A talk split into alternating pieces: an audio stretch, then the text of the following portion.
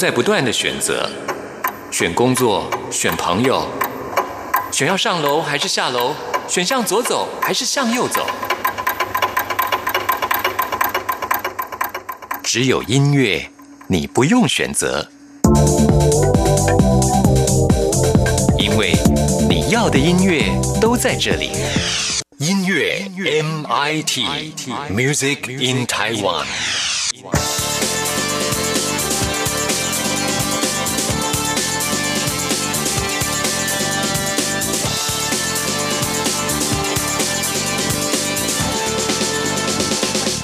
亲爱的听众朋友，大家好，欢迎收听今天的音乐 MIT Music in Taiwan，我是谭志毅。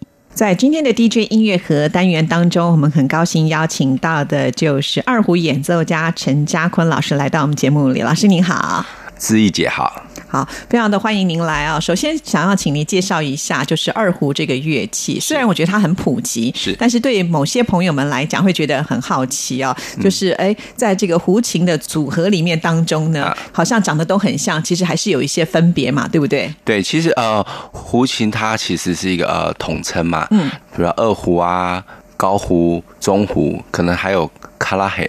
卡拉很，哎，就台湾的什么大广弦啊，帮歌仔戏伴奏什么卡拉很，还有一些客家音乐用什么喇叭虎啊。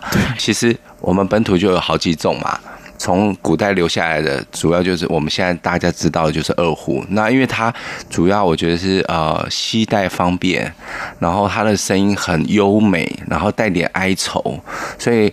大家都喜欢有一点点的哀怨的那个声音，所以特别喜欢二胡。所以二胡又只有两条选，在普及上可能又比较容易一点点。虽然感觉好像容易一点点，但是就是因为它只有两条弦，因此呢，要演奏到一个高水准技巧的部分的话，那可能就要花很多很多的时间来练习了。对对，就是看你要不要下一点时间。是，那所以刚才提到，就是二胡其实呃，它这个胡琴的族群里面是很多种的，是不是？只要会拉一种，其他的也都会呢？呃，比如说，如果你会拉二胡了，你可能高胡跟中胡，他们是基本上是一样的，可能在力度上微微的调整就行。那如果你要拉什么板胡、金胡，那可能就要再另外再学。因为他的演奏手法是很不一样的哦，对，看起来很像，可是不一定一样。对，那就像我我我可能拉过大广弦，但是我也不敢说我我拉的对的，因为我可能就用二胡的演奏手法去拉这个传统乐器。是对，像什么卡拉黑拉歌仔戏这种，所以我就完全真的不会拉了。嗯，是因为戏曲式的这个乐器来讲的话，其实它最主要是要演奏出那一种风格。对，好，音可以拉得出来，可是那个味道像不像，可能就是要下功夫的。那个要泡在那个环境里，才有可能拉的很到地的。是，那从什么时候开始，你觉得对二胡这个乐器很有兴趣？我其实我学的很晚，我十六岁才接触二胡。那呃，接触之后就迷上了，因为其实真的很难。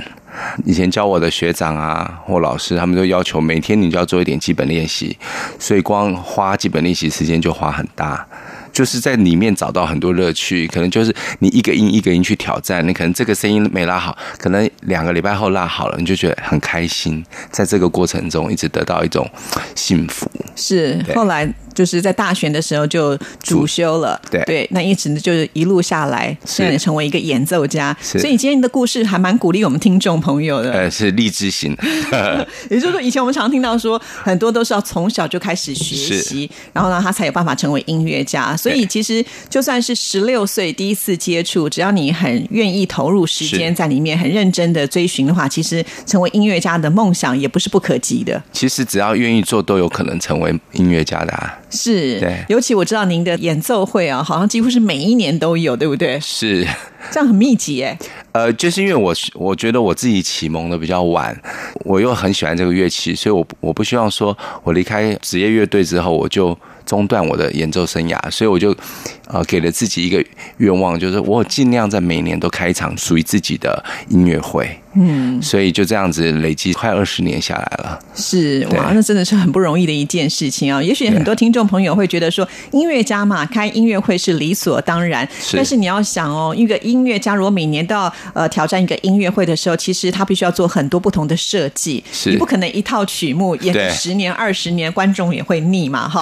所以每一次你可能要设定不同的主题，或者是在曲目上的安排都要有一些特色。是，所以这对一个音乐家来讲，每年都要开演奏会是一个很大的挑战吧。就好像一个作家每年都要写一本书，它就是这个概念。你就要想办法找到很不同主题。好，就算一样的呃作品，你可能也要在诠释上做一些调整，或者心境上有一些。改变的话，你在诠释上也会有点不太一样，所以可能不同年份演的同一首作品，感受也会不同。是，这是蛮好玩的地方。对对，那可是也会在每一年的音乐作品当中放一点新的元素在里面。就是啊，之前我其实。还算走在时代的太尖端，就我很早以前就在玩什么二胡爵士啦，或者什么二胡跟电音音乐啦，或者 DJ，其实早期都在玩这些。那这最近几年就回归到比较呃朴实的，就传统的二胡的作品上面。那当然也会加一些可能新的元素，可能跟跨界的乐器结合。嗯，其实我们会发现，一个传统的乐器它是很有生命力的，它不是只能演奏传统的音乐。是它的范畴是非常非常的广，我觉得这是取决在一个演奏者怎么样赋予它新的生命。对，就像以前，呃，十几年前。那时候很少人演奏中胡，大家演奏中胡可能就演奏呃，比如说刘俊明老师的《出塞》啊这一类的作品。那我那时候觉得中胡这个乐器好像被埋没了，所以我有一阵子就拿它来拉一些小提琴作品。那我拉它来拉什么盖希文的一个狂想曲之类的，或者前奏曲。那呃，当时也造成乐界一点点小小的轰动。他说：“哎，原来中胡也可以拉这么特别的作品。”是，对，中胡它跟跟二胡的差别是在于它是属于比较中音的乐器吗？它是偏中低音乐器，所以它在哦中高音的控制上非常不容易，而且中胡这个乐器相对又更难控制，因为它弦又粗一点，所以它就很容易出一些杂音或噪音。小提琴作品它就全部都在高音，嗯，所以就更挑战这个乐器。那你就是自找麻烦喽，对对对，就自找 罪受。很难了，结果你还要再找一些比较难的曲目来诠释。对，那我觉得那就是一种挑战。但可能那时候可能才三十几岁，是很愿意接受挑战吧。对，其实我觉得这是必要的啦，哈，因为要去尝试各种不同的可能性，才能够呢，就是尤其你就是一个属于每一年都要站在舞台上的人，必须要有一些新的创意在里面，所以可以拿中胡来拉琴啊。呃，可能很多人对于中胡也不是那么的了解，可是透过呢。老师这样子一种演绎之后，才会发现说，哇，这个乐器它其实也是有亮点的。是 是哈，那谈到这里呢，我们就来聊一下。其实，在你的这个演奏会之外，其实你出专辑的密度，我觉得也是蛮高的。啊，对于一个演奏家来讲，尤其是呃这个二胡的乐器啊，对，而且呢，之前所推出的作品啊，在金曲奖上呢，也都受到肯定。我觉得这是一个蛮大的荣耀啊。那你每次在出专辑的时候，都是用一个什么心态来做这件事情呢？嗯。我很多年前有体悟到一件事，就是当你是个音乐家，你认为你是音乐家，但是万一哪天你离开这个世上了，你都没有留下录音作品，其实你只是留下一些，比如说我民国几年演过什么什么独奏会，只是留下一排字而已。所以我后来觉得说，没有留下录音作品其实是可惜的。那我那时候就想说，好吧，我就尽我所能，我就试试看。所以我那时候就呃试了第一张，就跟黄石老师合作的。那后来我想说做一张属于真真正自己喜欢的，所以后来呃十年前吧做了刘天华十大名曲的这个专辑。那那一张在发之前，其实心里也很忐忑，因为其实这这十首歌是非常经典，然后呃中国的演奏家也都很厉害，每个的诠释的想法都不同。那那时候我就参考了非常多版本，后来我决定哦。还是为台湾的音乐家奉献一条路吧，所以我就决定出了那一张专辑。从出了那张专辑之后，当然也很幸运，隔年也就是拿到那个入围金曲奖入围，我就觉得说，哎，好像可以朝这个方向，除了开音乐会之外，再做一点点录音的作品。所以陆陆续续就又隔了四年，又出了一张诗，然后去年年底又出了一张镜。嗯，对，这样算密度真的是非常的高，而且《思》这张专辑也是入围的传艺的金曲奖嘛，对不对？所以这是很不容易的一件事情哈。先恭喜老师了。好，那我们先来欣赏一段您的这个录音的作品，跟大家来推荐的是哪一首作品呢？嗯，里面呃最新的这张专专辑里面啊有一首歌呢，放在第一首叫做《河南小曲》，它是一个呃。模仿河南地区的一个曲牌的一个唱腔的感觉，所以在这个作品里面，原来它其实就只有二胡跟扬琴，那扬琴是搭配二胡。那早期我听过刘明元大师的一个版本，我觉得很逗趣、很诙谐，我就采用了他的那个版本的配乐的方式，所以加进了中国的板鼓的这个配乐，把它配进来，所以听起来非常的诙谐，很像河南人呢到处讲话大赖赖的。这种感觉，然后特别的滑稽，这样有点像是呈现他们的一种生活的那种面貌，它是很亲切的一首曲子啊。好，那我们就来欣赏这首《河南小曲》。嗯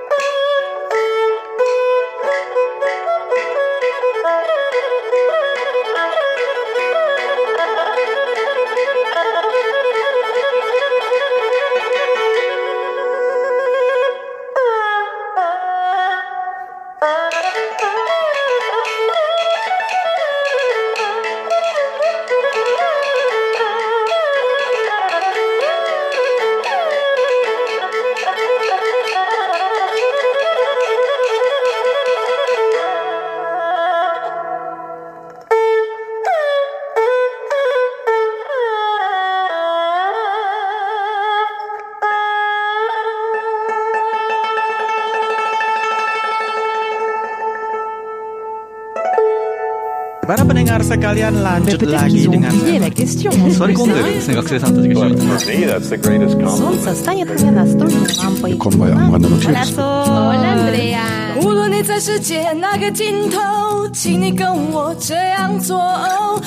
on your radio.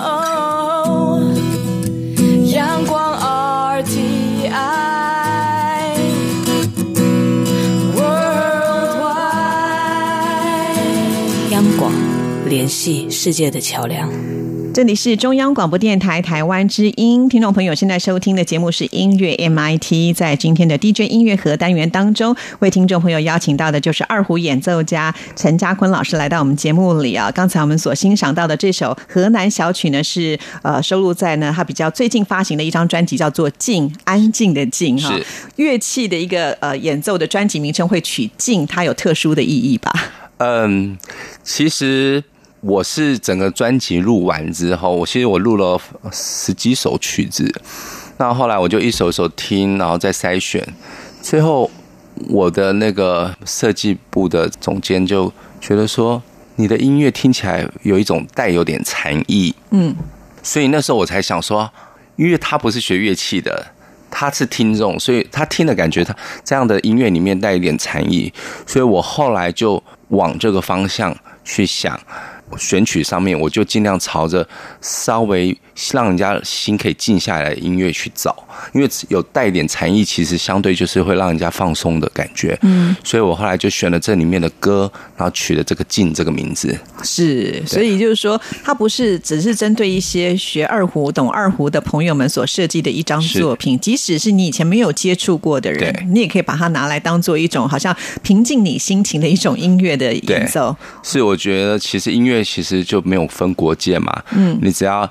听了让让你的心灵可以放松，可以静下来，我觉得这就是一张好的专辑。是在呃，你这些作品当中，我都觉得你都采用的是比较大胆的一种做法。所谓的大胆做法，就是你挑选的这些曲目，其实基本上呢是在二胡里面几乎都是名曲，是就大家耳熟能详的。呃，就像您前面提到的，有很多大师都已经演绎过了。所以，那身为年轻一辈的演奏家，你想要挑战这样子的一个音乐作品，当然你可能也是希望能够展现。自己跟这些大师不同的音乐风格吧，所以你在呃诠释的时候，你会采用什么样的方式？就是除了能够跟这些大师致敬之外，也能够表现出你自己的特色。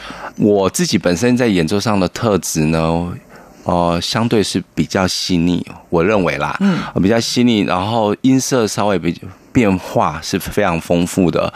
那这个都要归功于我的一位老师，叫做肖白庸大师，他是啊两岸三地国际级的一个演奏家。那我其实长期跟他学琴，就是我在毕业之后，我长期是跟他私底下在上课，所以其实受了他很大的影响。他对声音的美感、美学上面，还有对乐句的处理上、工指法的安排上，他有独到之处。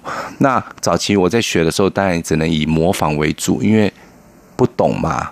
那到了近几年，稍微有点开窍了啊，大概知道怎么去铺陈，怎么安排。那所以我在最新的张这张专辑里面，我虽然都挑战了这些非常有名的名曲，但我尽量去做到哦，声音的美感的安排，乐句的合理化，然后工指法。的独特性，让它可以呈现出跟以往人家听到的版本是不同的，但是又不离开它原来的乐曲的精神。是因为我们会发现，在这张作品里头呢，你就会想要去模拟一些其他乐器的特色。是，比方说有些是古琴曲，阳关三叠这样子的作品。那古琴呢，其实它的指法跟胡琴来讲呢是完全不一样，一个是拉弦乐器，一个是弹拨乐器，是它所呈现出来的风格其实是不一样的。可是你这次可以用二胡去模。你像古琴这样子的一种呃技法，我觉得也是蛮特别。这是你应该独创出来，希望用这样的方式来诠释吧。其实这个作品其实呃早期首演呃也是大师级，是闵惠芬老师她首演，所以这个作品大家既定印象就是闵惠芬老师的版本。那我后来把它拿来用，是我参考了比如说巩一古琴大师的一个版本，然后在跟呃黄琴星古琴家合作的过程中，我观察到他。呃，在同样的句子、同样的音高的时候，它每一次的变化都不同。所以呃，在这过程中，我也偷偷的学到了几招。那我后来又多听了几个演奏的版本，就是古琴的版本。所以我后来放弃了我们原来二胡的那个既定的版本，我后来自己重新调了，有些段落把它删了，或者是把它剪回来。因为原来的版本是删减版，我是拉完整的古琴版本。哦，对，然后演把演奏二胡的演奏手法去揣摩古琴的音韵，所以呃，味道上是比较贴近古琴的一个感觉的。所以这次等于说是有加入了一种古琴它即兴的那一种创作的感受在里面，就对了。对，所以呃，古琴家非常厉害，他也会根据我的呃反应，他给我不同的回馈，所以我其实就两个人在玩音乐的感觉。所以我们录了两三五遍，每一次都不太一样。那后来当然就挑了相对满意的这一次，哦，所以这也是很有意思。以前我们都觉得好像只有爵士音乐才会有所谓的即兴，它事实上你会发现，诶，原来这么传统古老的乐器，交由在不同的这些演奏家的手上的时候，它也可能会产生出不同的变化。对，所以这次呢，你们就在这首曲子里面玩了一些即兴的手法。对，那录了很多的版本，然后最后挑出一个。对，其实有点可惜，我相信其他那些版本应该也都非常的精彩。呃，也精彩了，可能但是就也许有一点不完美，我们就算了算了算了，就不要了。对，那呃，这个作品前面本来是没有前奏的，那因为我觉得古琴家他的功底非常好，他擅长即兴，所以我就要求他说，你要不要在这个作品之前帮我加几，比如说三十秒到一分钟的你的即兴。根据这个作品的感觉发挥一段，他也答应了，所以他在这个作品里面也呈现了这样的效果。对，所以其实演奏家在演奏作品的时候，虽然我们看到的是一首古曲，是传统的古曲，可是呢，会有点类似像二次的创作，是，然后赋予它有更新鲜的一种表现的方式。对。哈哈，这也是很特别的一种说法，就是一种大胆的尝试啦。对啊，那因为这个作品，呃，去年六月的时候，我跟他在国家音乐厅其实演过了，嗯，但我们演完之后，我觉得好像。应该把它留下来，所以我去一去年一完一演完，隔了两个礼拜，我就说走，我们去录音室录。但我们录的时候跟演的又不一样，所以所以反正就是一一路都在调整，是就也蛮有趣的。这就是我觉得音乐最吸引人的地方。如果他每次都一样的话，你可能只要听一遍就可以，我可能也不会找他了。就是因为他随时会呃激荡出新鲜的火花，那种刺激，我觉得对一个音乐家来讲，他就是不断的会在进步啊。但是这里我有一个问题就是。其实古琴它的音量是非常小的，是。可是胡琴的声音，它其实音量是很大的，对。所以你们在录音或者是在演出的时候，怎么样去做到一个平衡？嗯，就是能够让这样子的一个音色，对于一个欣赏者来听的话，他是都可以听得到其中的精彩。呃，如果是以现场音乐会来说，古琴是一定要加扩音的麦克风。那我的部分可以选择不用，因为古琴只要加一点点。整个音量就出来了。那如果在录音间的话，是两个人都加扩音了嘛？因为想要收音进去，所以。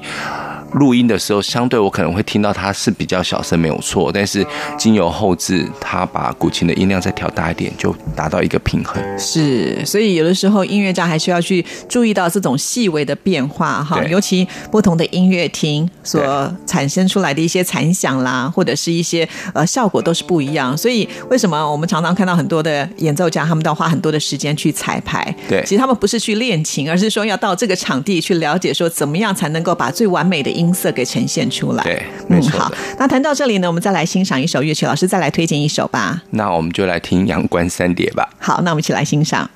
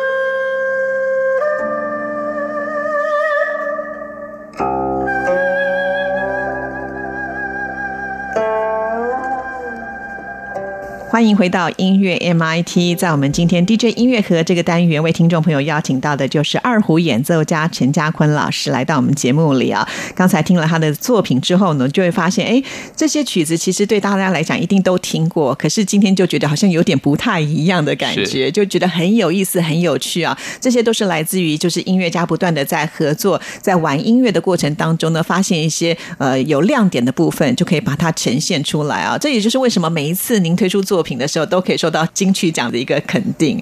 呃，可能评审们不嫌弃啦，真的蛮客气的。刚才提到就是说，你希望能够就是维持一定的这个演奏的水准，所以你就会呃固定的来举办演奏会。好像你自己本身也是一个乐团的团长嘛，古乐室内乐团。对，就是这个乐团其实是我们呃文大的一些校友，就是前后届的好朋友组在一起的。那大家感情也比较融洽，所以在。配乐的过程中是比较呃有默契的，可能我们只要练个三五次就可以达到一个水平。嗯，那这个就是我们以乐会友的最好的方式，就是可能因为有些人住中南部或新竹啊，所以我们就变得要我要演出的时候，我就把他们捞在一起，就是哎，赶快来大家一起玩一下，就是同号啦，大家都是在这方面的专业，那可能就是需要大家来玩音乐的时候就聚集在一起。对，但是你们取这个名字很特别，这个。乐，我就要跟听众朋友讲一下。我们讲古乐，也许很多听众朋友想到音乐的乐，其实不是，你是那个很开心的喜悦的乐。对，其实呃，这个古乐其实我是从胡琴的胡猜的。哦，是对古乐胡胡胡对啊，古乐胡。那我只是把那个月亮乐给它换成喜悦的乐。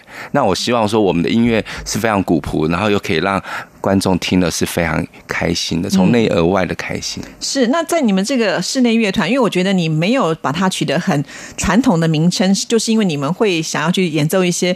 不是那么传统的东西，就像前面我们刚提到，你很喜欢去接触不同的，比方说最早走在最前端的去拉爵士音乐，或者是呢呃跟一些新世纪的音乐做结合等等。所以在这个团体里面，你们也是会希望能够不是那么的传统吗？所以我们之前的呃演出就是会结合，比如说印度音乐啊，真的俄罗斯音乐，会请作曲家重新编配呃各地的音乐，然后呃演不同的主题的音乐。嗯哼，对。那近年来，你是不是也会想要多投入在心灵音乐当中呢？心灵音乐目前可能我还没有到那个层次，但是呃，如果计划没有变的话，可能这两年会再发一张传统的二胡专辑。哦，是，对，哇，已经开始有计划就对了。因为我我去年录了十几首嘛，已经录好十几首了。对，那我这张专辑只是挑了其中一半，所以另外一半还没有完成。哦，对，哎，那已经录了这么多，为什么只有收录一半呢？你是希望说整张专辑给人家是一种调性，要感觉像近一点，所以不是说凑合的就把它推出，还是有你自己的坚持，就是一定要有整张同相同的一个音乐风格。对，然后看也有，也许我觉得有其中有几首不我不满意，反正我就想先放着吧，嗯，就不发这样子。哦，还要就是追求到一个最完美的时候，才要把它呈现出来。呃，相对啦，相对完美。的确啦，因为我觉得音乐家就是如此啊，就是有的时候我常常会访问到一些音乐家，他们说他们回来听音乐的时候会害怕，会害怕什么？因为他永远只有挑剔，就觉得说好像我这里还可以更好，然后就不断的一直要追求，一直在追求，一直在追求，所以他们就说这样子就会花很多的时间，所以有的时候他们可能会更享受在现场的一种演出，因为当你录音回来的时候，你就觉得好像有可以挑剔的部分，您会有这样的状况吗？呃，我通常现场演出完，我拿到那个袋子之后，我顶多就看一遍，我就放着，因为我不敢看了。然后录音的部分，我觉得反而对我来讲相对放松。哦，是对，呃，以前我有个学妹常会说，哎，我觉得你你你比较适合用听的，你不适合用看的。为什么？那我很介意，我想说什么意思啊？他的意思是说，因为你的声音很细致，那。我可能很少肢体动作，我不像一般人会，比如说很夸张的呼吸啦，很多的肢体，所以他会觉得说，闭上眼睛听我拉琴其实很舒服，因为很像在录音室录出来。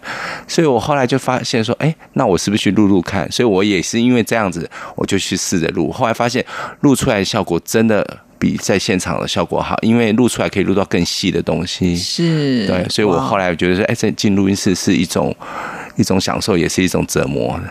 对，你会听到很多细节，可能就不满意啊，就再重来。对，这就是一种追求极致啦，哈。对。那当然，我想最有福的就是所谓的乐迷们了，哈，因为可以透过不同的管道来欣赏到一个音乐家他所表现的部分。对。好，其实我觉得在台上看到那些肢体很大的，可能也不是说代表说，因为那样子就会把你的音乐表现的多么的有张力，或者是有情绪。是。对，只是说，呃，一个演奏家他所表演的风格就是不一样。对。那当然，聆听者可能会受到那个影响，但是呢，我觉得今天听了我们这样子介绍之后，下次不妨你去音乐厅，你可以同时睁开眼睛看，然后来听音乐。你也可以试着把眼睛闭上，去感受一下其中的一种变化度。因为真的很不一样。哇，这是我们这次第一次学到，花了钱到音乐厅要把眼睛闭起来感受一下。就是说，你如果在看音乐会的过程中，音乐都在看嘛，嗯，被视觉模糊掉听觉的焦点了。是，所以我就后来有一些我也会这样子，不去看演奏者，我就直接用听的，嗯哼，就会更可以听出重点嘛。对，有的时候因为你少了一个感官的刺激，另外一个感官它的那个敏锐度就会增强很大，是，所以可以来感受一下哈。那我知道您现在也是在学校呃教教琴嘛，哈，那您觉得现在在台湾的年轻的一些朋友们，他们学琴的状况是如何呢？哦，其实现在。台湾的二胡演奏技术，二胡的部分其实大幅的提升，跟我以前二十年前其实已经非常不一样。像刚好昨天我去看了一个比赛，是二胡大赛，台北私立国乐团主办的一个二胡大赛，两岸三地的这个比赛，那两边的这个实力悬殊其实已经不会差很大，顶多差一点点了。所以近年来年轻学生其实。投入的这个精力也非常大，因为现在资源多嘛，你看网络随便一点，你就有源源不断的音乐可以听，不像我们那时候都要用买的嘛。那所以他们在听觉上刺激可以相对就很多，那乐谱的资源又比我们当时多，现在什么都是电子版。按一下就给你了，那所以资源这么多的情况下，哦，学生就很像外星人，技术就一直提升，所以现在的技术，孩子的技术是非常好的。是，那除了就是我们这些传统的曲目之外，那有没有很多的作曲家会针对二胡来写一些新的曲式呢？呃，现在其实每年的二胡作品一直都有新的作品出来，呃，不管是台湾作曲家，或是呃对岸的作曲家，其实现在的作品就很像你要变成外星人，你的。那个手眼要非常协调到，呃，而且非常快。就说现在的新的作品，可能在于技巧上来讲，它有难度又更高了一些。对，因为呃，基本上很多很多，因为年轻人都喜欢挑战嘛，所以他就要有很多炫技的作品让他们去克服。是对，所以就会变得一首会比一首难。所以最近的趋势是这个样子的哦，了解了，这就是也是有趣的地方了哈，会有一些不同的变化。当然，我想不同时代的一些作曲家他们所呈现出来的风格一定也是不一样的。对，因为作品必须透过时间嘛发酵，你们可能新的作品大家喜欢嘛，这两年演完，五年后搞不好没有人要演它了。所以作品有没有办法留到三五十年后，那就要看那作品。